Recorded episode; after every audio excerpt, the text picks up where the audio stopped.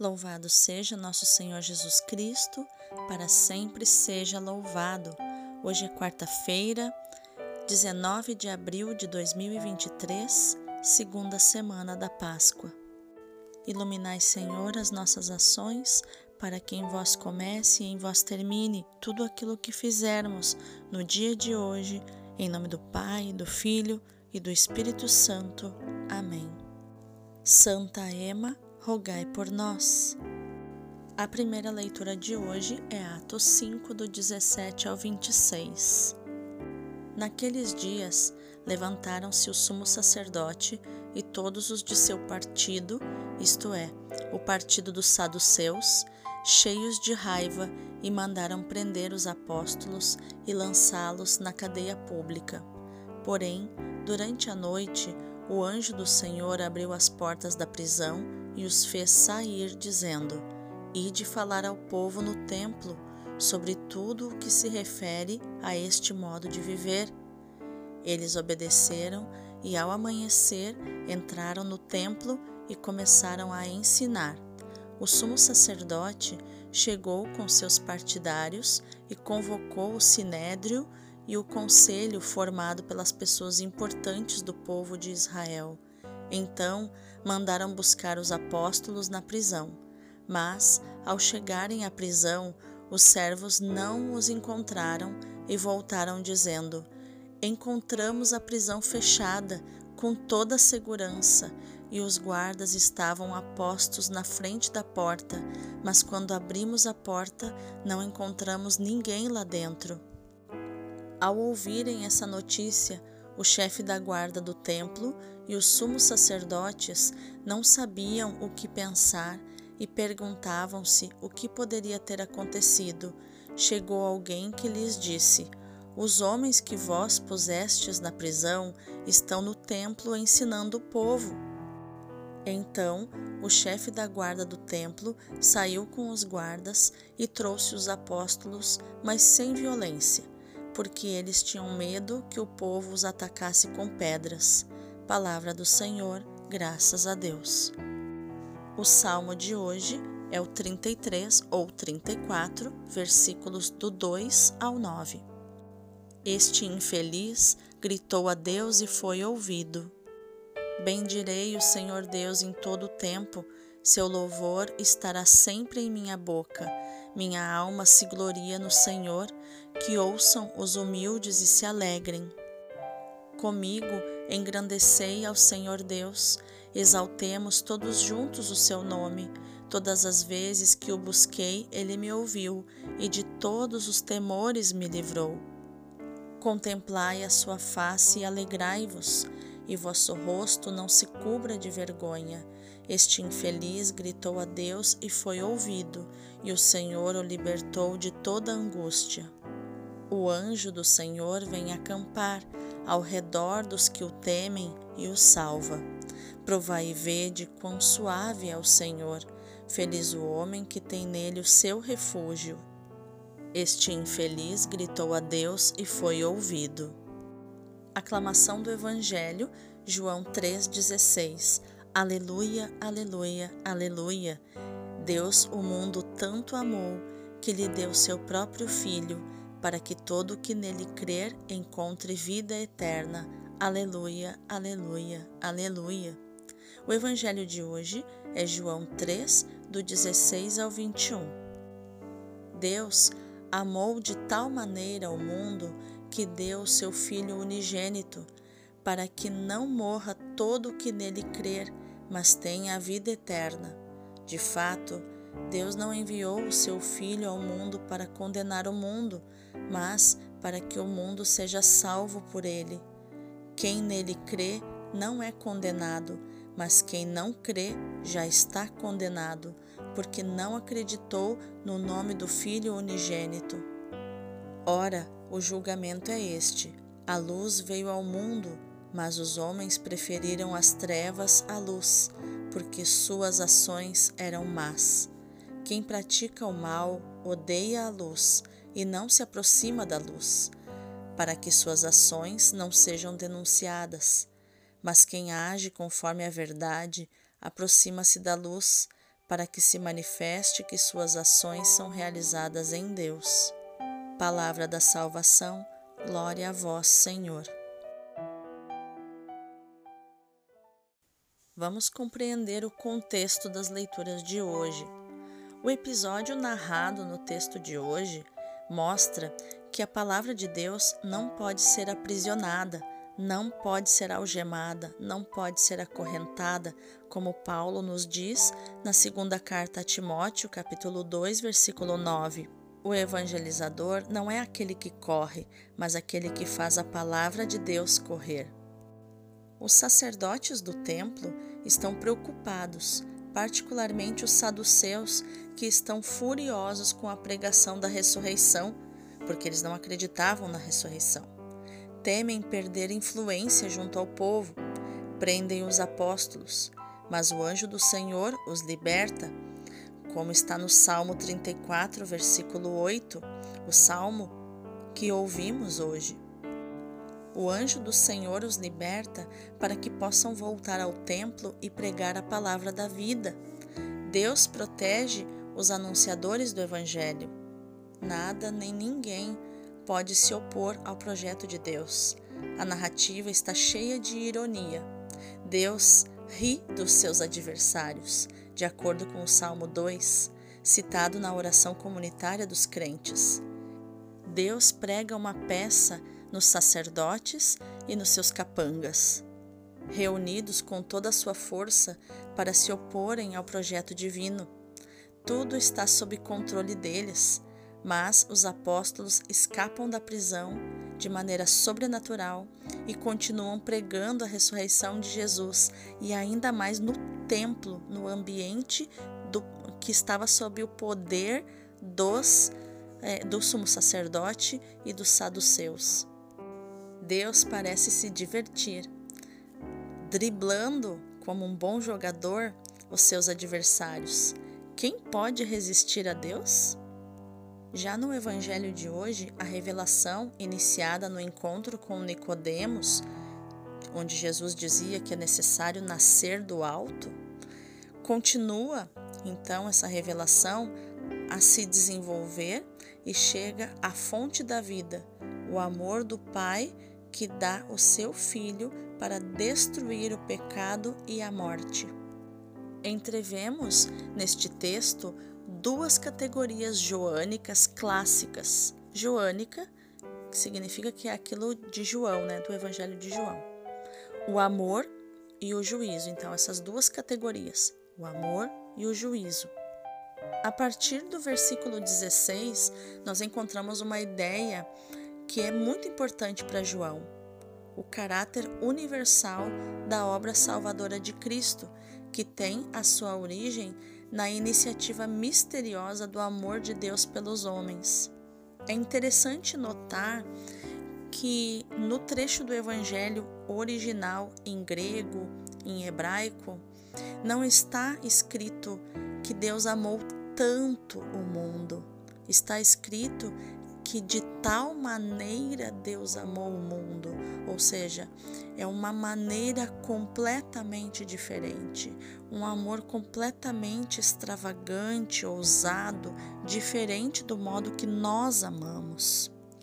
Não é que Deus amou mais o mundo, claro, também Deus amou e ama muito mais do que nós sabemos amar, mas não se trata disso, se trata do sentido que de tal maneira Deus amou o mundo que enviou aquele que era mais importante para ele, o seu filho único, para nos salvar.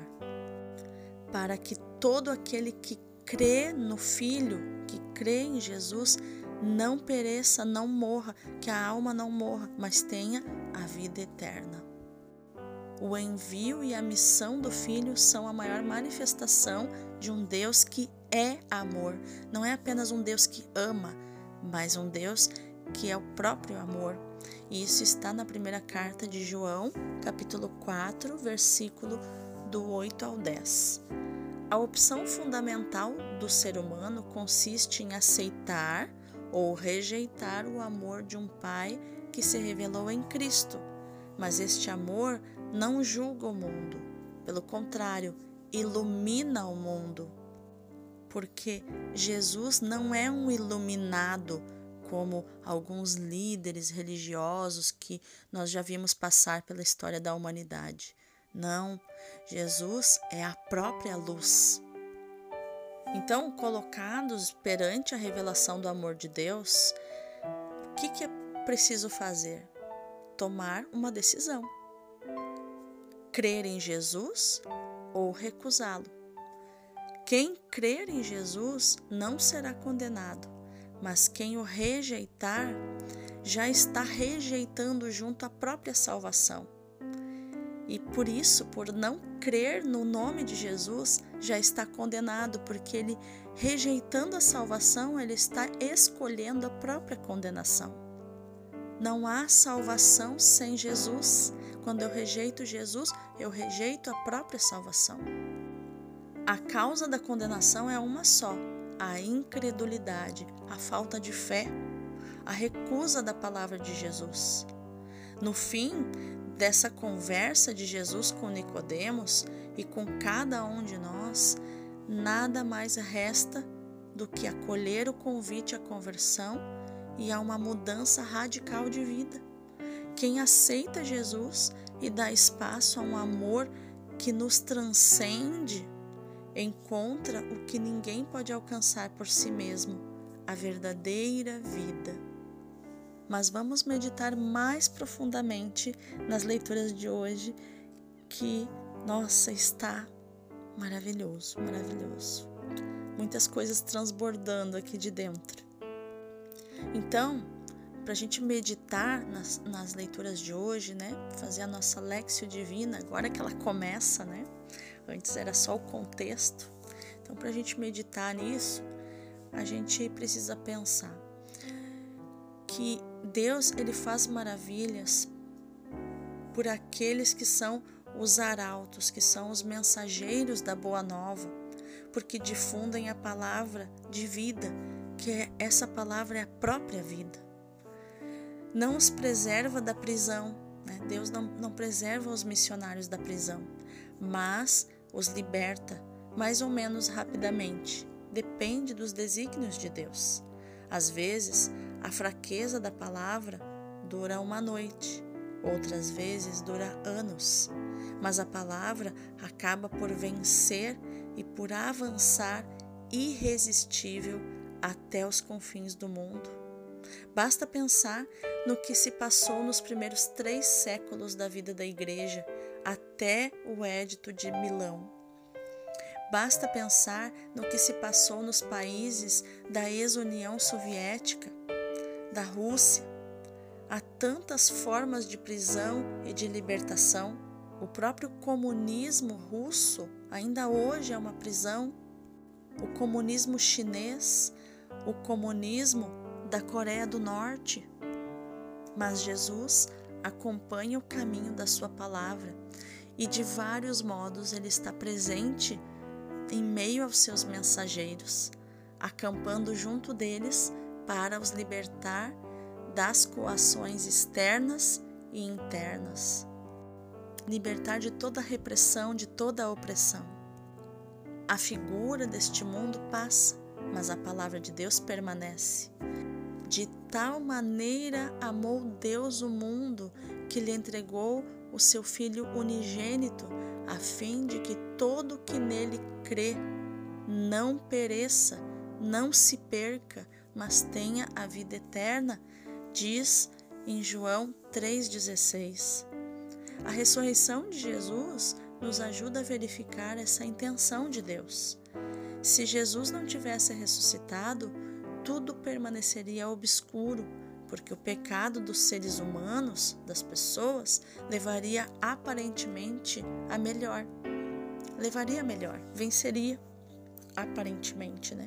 E o juízo de Deus cairia implacável, inflexível e severo sobre esse pecado que afastaria definitivamente o Filho de Deus deste mundo. Jesus teria feito o possível para nos salvar, mas a malícia humana teria levado a melhor. A terra permaneceria nas sombras da morte. Mas Deus revela a sua intenção de amor ressuscitando seu filho, revelando assim que não quer o juízo, mas a salvação, a vida. Por vezes, Deus derrama justiça sobre uma nação, às vezes, ele derrama o juízo. A ressurreição manifesta a misericórdia de Deus para conosco e nos dá uma esperança nova que jamais há de perecer. Tal como Cristo ressuscitado e glorioso, o pecado está vencido, já está ultrapassado. Para além do pecado do homem, há uma vida nova que Deus nos oferece. Cristo nos amou e se entregou a Deus por nós como oferta e sacrifício de agradável odor, como nos diz Paulo em Efésios 5:2. Para nos remir do pecado, Cristo fez a oblação de si mesmo, uma oferta, um sacrifício que culminou na cruz. O Pai aceitou a oblação do Filho e o ressuscitou. Mas na origem da oblação, desse sacrifício de Cristo, está o próprio Pai, que amou de tal maneira o mundo que lhe deu seu Filho unigênito, não para julgar o mundo, mas para que o mundo seja salvo por meio dele, salvo por ele. Quem crê nele não é condenado, nos diz João 3, do 16 ao 18. São João repete a mesma ideia na sua primeira carta. Ele diz: O Pai enviou o seu Filho, Cristo Jesus, como vítima de expiação pelos nossos pecados não só pelos nossos pecados, mas também pelos de todo o mundo. Ele diz isso na sua primeira carta, a primeira carta de João, capítulo 2, versículo 2. São Paulo vai acrescentar: Foi Deus que reconciliou o mundo consigo em Cristo, não imputando aos homens os seus pecados. É, isso está na segunda carta aos Coríntios, capítulo 5, versículo 19.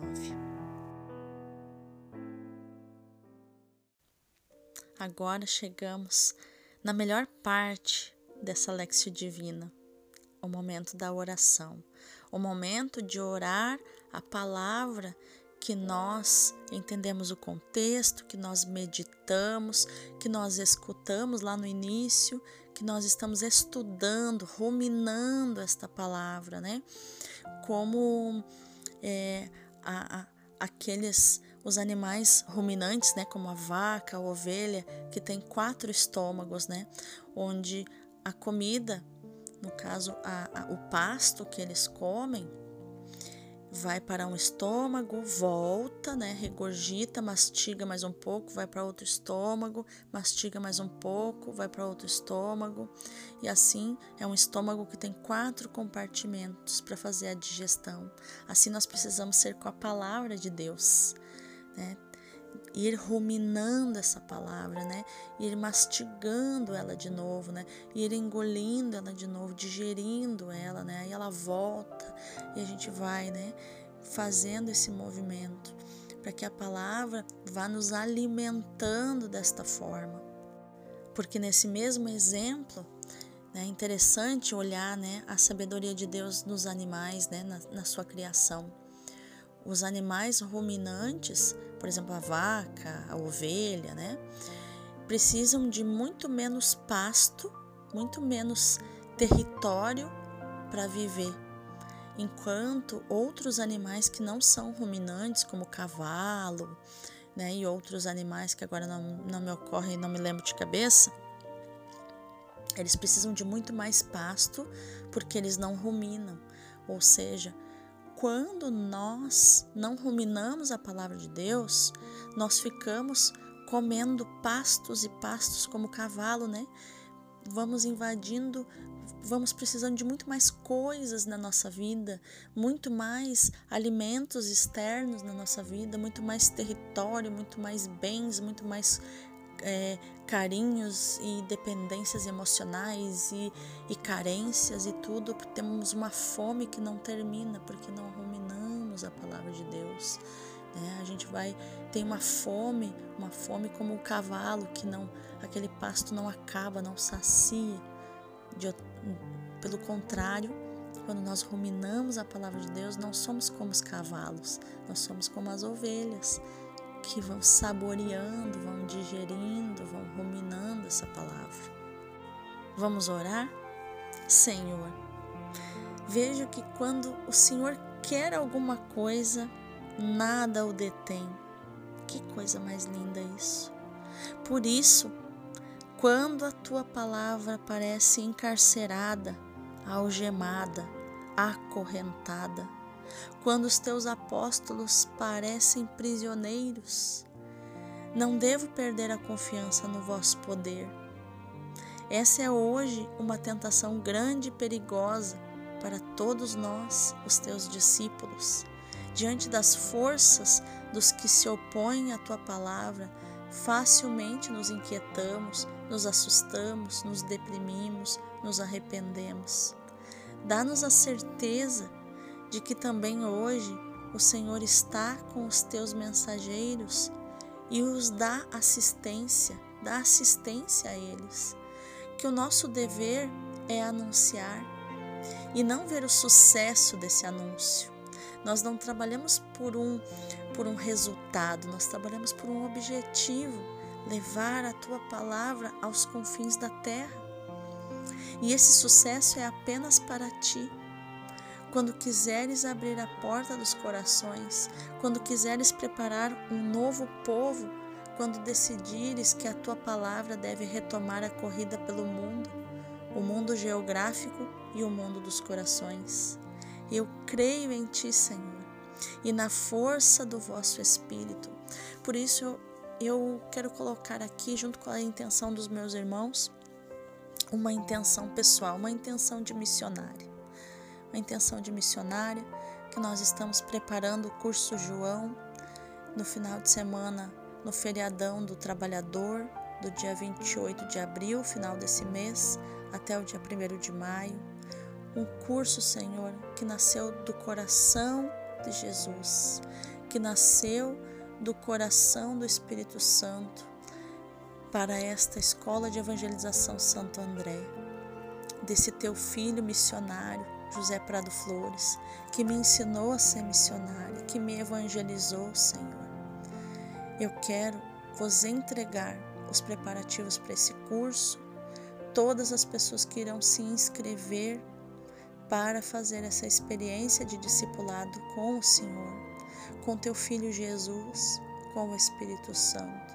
Eu quero entregar, Senhor, para que o momento que o Senhor quiser tocar os corações, para fazer tanto essa, essa inscrição, como também estar presentes, porque uma coisa é a pessoa se inscrever, outra coisa é a pessoa realmente ir fazer essa experiência. Então eu quero quero manifestar aqui a minha, a minha entrega, a minha confiança completamente no Senhor. Quando decidires que a tua palavra deve retomar a corrida nos corações da Diocese de Novo Hamburgo, no mundo dos corações, eu creio, Senhor, em Ti. Eu creio, Senhor, na força do Teu Espírito. Eu creio, Senhor, que o Senhor já está preparando e chamando as pessoas para serem libertas das suas correntes, para que a vossa palavra não fique algemada, não fique acorrentada, mas para que nós façamos essa experiência de discipulado contigo, que entremos nessa escola do discipulado que é o curso João que é do teu discípulo amado e que nós entendamos que não precisa correr, mas que com todo amor e com todo entusiasmo nós vamos fazer a tua palavra correr. Amém. E você que me escuta, sinta-se convidado a fazer parte, né, a participar do curso João da Escola de Evangelização Santo André as inscrições estão nas nossas redes sociais. Né? Quero deixar aqui o Instagram da Escola de Evangelização Santo André, da comunidade Emanuel, é arroba EESA underline Emanuel. é, são as iniciais né, de Escola de Evangelização Santo André. A gente carinhosamente chama de ESA, ESA, underline Emanuel. Entre lá na bio já tem o link de inscrição. Se inscreva, será na Catedral de Novo Hamburgo este curso, então bem acessível ao povo da Diocese de Novo Hamburgo e da Arquidiocese de Porto Alegre também. Né, pode vir de trem, estar conosco neste retiro que vai trazer para você essa experiência de se tornar discípulo de Jesus. Sinta-se convidado a fazer este retiro conosco. E agora, o meu convite para você é para a gente contemplar essa palavra, nossa, que preencheu de uma forma diferente o meu coração. Né? Nessa semana, segunda semana da Páscoa, depois de ter passado né, a festa da misericórdia, nossa, meu coração se enche de alegria. Eu quero convidar você a nós contemplarmos essa palavra pelos olhos e pelo coração do Padre Leão Deon, do Sagrado Coração de Jesus. Ele diz assim: Como Deus nos ama. Os pagãos tinham feito do amor profano um Deus, que lançava as suas flechas sobre os corações dos homens. O chamado Deus Eros, que nós chamamos de Cupido, era uma profanação o nosso Deus é que é amor. Deus caritas est. É Deus e o seu Filho Jesus que lançam setas nos nossos corações para ferirem os nossos corações de amor, flechas de amor nos nossos corações. O Salvador não diz de si mesmo: Deus colocou-me como sua seta eleita, que em latim ele diz: Possut me sicut sagitam electam. Deus colocou-me como sua flecha eleita, diz Isaías 49, versículo 2. E que seta, que flecha, senão uma seta de amor? Que seta, senão uma seta de amor? Jesus é a seta de amor saída da aljava de seu pai. Deus amou de tal modo o mundo, de São João, que lhe deu seu Filho único. A misericórdia de Deus pressionava-o para encontrar o meio de nos salvar. Parecia ter saudades da nossa amizade. Não disse ele: Tenho as minhas delícias na amizade dos filhos dos homens. Ele disse em Provérbios 9: era como o pai do filho pródigo, que vai ao encontro do culpado, ou como são um pai e uma mãe que perderam seu filho bem-amado. A Santíssima Trindade escolheu a encarnação como o meio de recuperar o nosso coração. Ela lançou uma seta de amor, o menino de Belém. Ai, que coisa mais linda, meu Deus do céu. Dá vontade da gente ficar em silêncio, só deixando isso cair, essa semente cair no nosso coração e germinar. Só ficar degustando, ruminando essas palavras do Padre Leão. Que coisa mais linda, meu Deus. Ai, nossa, a gente nem imagina, né, que como essa meditação vai ser maravilhosa. Meu Deus. Então, que a nossa ação no dia de hoje, meu irmão, seja meditar, proclamar, repetir com frequência e viver hoje essa palavra que Paulo disse em Efésios 5:2. Disse: Cristo amou-nos e entregou-se por nós. É, eu tenho uma outra tradução onde ele diz: me amou e se entregou por mim. Que coisa mais linda. Que Deus nos abençoe nesta quarta-feira maravilhosa. Que você possa transbordar dessa palavra para as outras pessoas também. Deus abençoe o teu dia.